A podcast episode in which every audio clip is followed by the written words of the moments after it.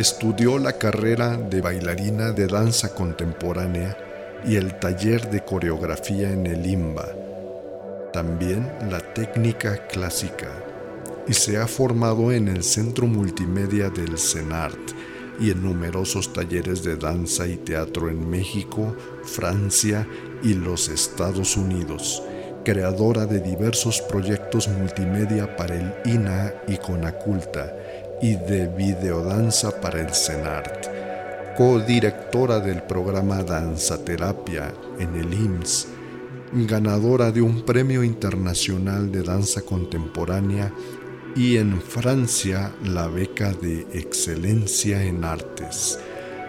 Integrante de diversos grupos de danza y teatro, bailarina en los más importantes foros de la República Mexicana y Sudamérica. Ella es la maestra Nayeli Cepeda Jiménez. ¿Cómo es la clase de sus sueños? La clase de mis sueños es en un lugar cerca del mar, pero que no haga mucho calor, sino que esté como fresco. Y hay un salón enorme y es de doble techo, madera preciosísimamente que sea suave con la piel.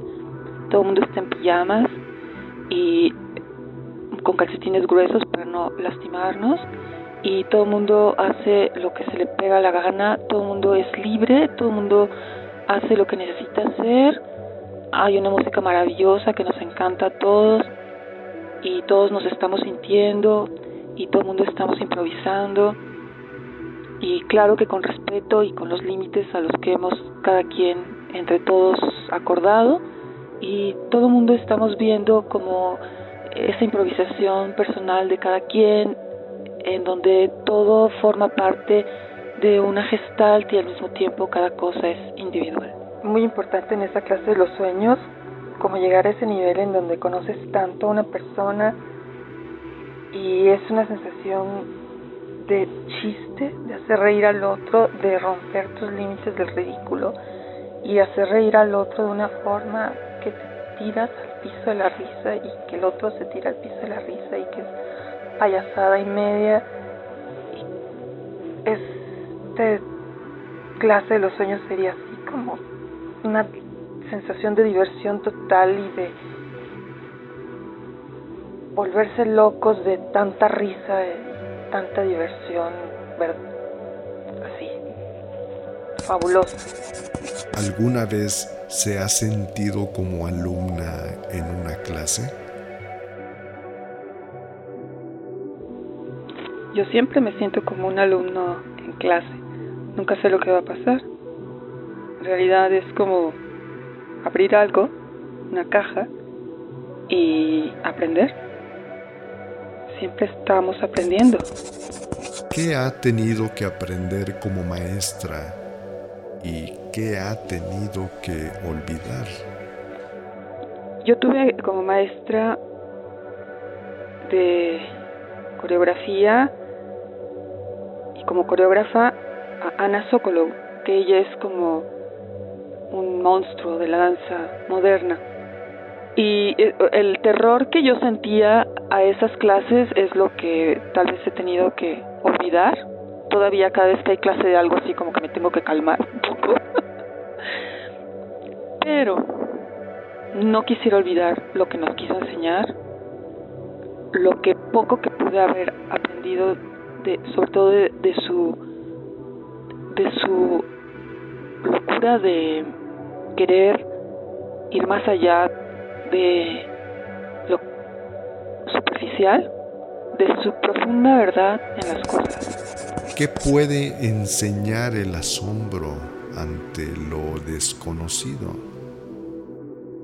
Pues gusto, sorpresa,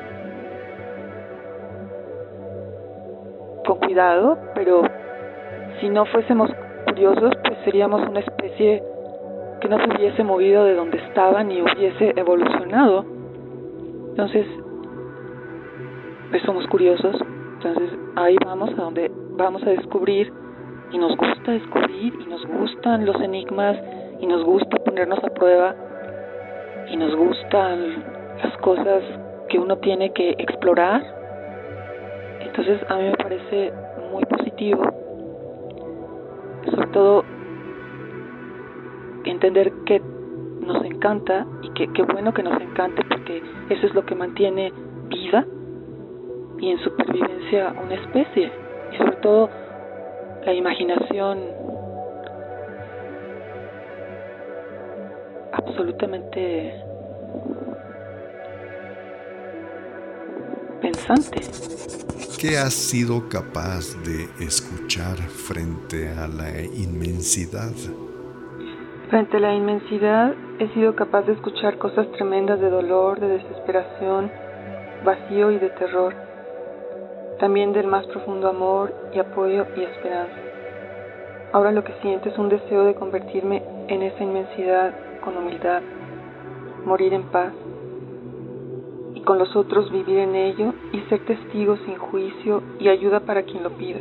Creo, espero los demás sientan lo mismo y poder crear oasis. ¿Qué ha tratado de mirar? ¿Qué ha visto? Lo que siempre trato de mirar es atrás de las personas. Es como algo que sucede atrás de ellos mismos.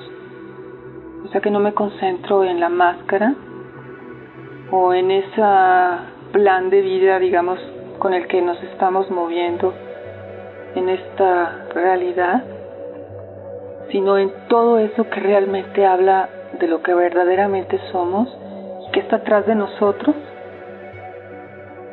es lo invisible y que a veces no lo vemos y necesitamos que alguien nos ayude a descubrirlo. Y es mucho más grande que nosotros. Es un misterio.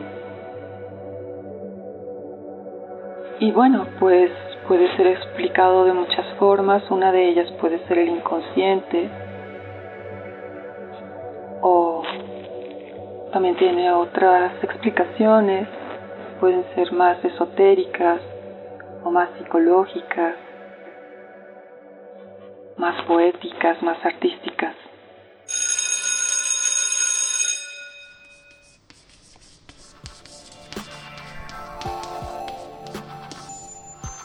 Arturo Pacheco.